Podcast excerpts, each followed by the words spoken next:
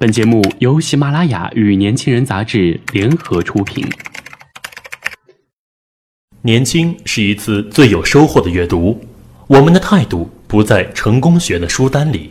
年轻人，年轻人 FM，让你杀死那个无聊的自己。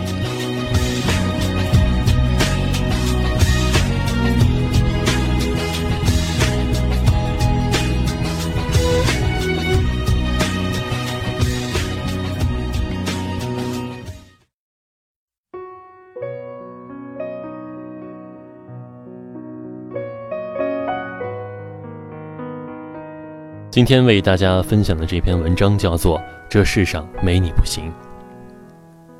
人为何而生？每一个人呢，既生于世，必有他独特的用处。这是一位老太太教我的。她晚年呢，因战祸而家破人亡，卖掉了大房子，只留下那偏处旧地产一隅的小茶室自住。这件事呢，发生的时候呢，老太太正带着老家人在宜豆山温泉旅行。有一个十七岁的男孩在宜窦山投海自杀，被警察救起。他是一个美国黑人与日本人的混血，愤世嫉俗，末路凶徒。老太太啊，到警察局要求和青年见面。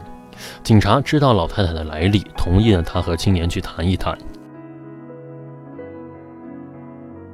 孩子，他说话的时候呢，青年扭过头去，像块石头。全部踩他。老太太用安详而柔和的语调说下去：“孩子，你可知道，你生来是要为这个世界做些除了你没人能办到的事情吗？”他反复的说了好几次。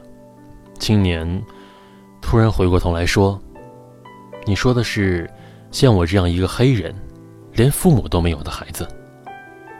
老太太不慌不忙地回答说：“对，正因为你肤色是黑的，正因为你没有父母，所以你能做些了不起的妙事儿。”孩子冷笑道：“哼，当然了，你想我会相信这套？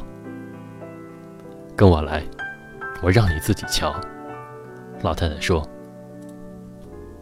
老糊涂。”孩子嘴硬腿不硬，还是跟着走了出来。他当然啊不愿留在警察局，但也别无去处。老太太把他带回小茶室，教他啊在菜园里打杂。虽然呢生活清苦，他对孩子却爱护备至。孩子也慢慢的不像以前那么倔强了。为了让他培育一些有用的东西，老太太给了他一些生长迅速的萝卜种。十天后呢，萝卜发芽生叶，孩子得意地吹着口哨。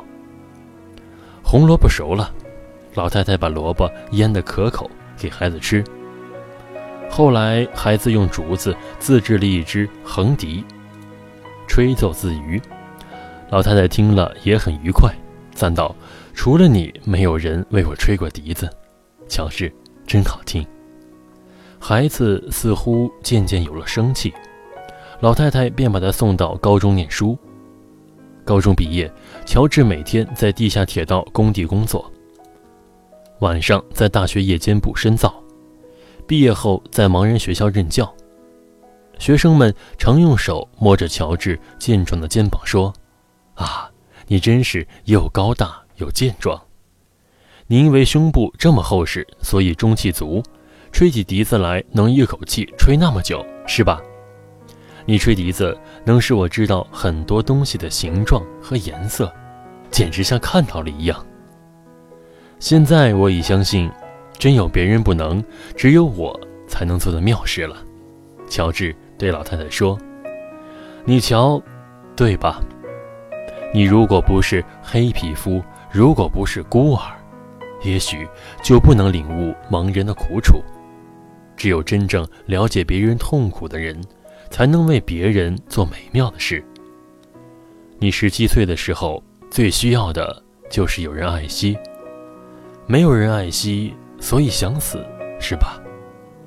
你大声呐喊，说你要的根本不可能得到，根本就不存在。可是后来，你自己却有了慈悲之心。乔治心悦诚服的点点头。他们两人已把深受的痛苦化为仁慈，因为悲痛在心灵深处造成的创伤，能增强一个人的体会与体贴他人之心。老太太说：“尽量让那些不幸的人知道活着的快乐，也就是知道有人爱护自己的快乐。等到你从他们脸上看到感激的光辉。”那个时候，甚至像我们这样精疲力竭、对生活不满而又厌倦的人，也会感到有了活下去的意义。在老太太的茶室里，年轻的乔治利用假日自传笛曲，吹奏给他的盲学生听，把流水、浪潮以及绿叶中的风声都谱了进去。那些孩子，眼虽不明。手却能写，为那首乐曲题名为《清风流水》。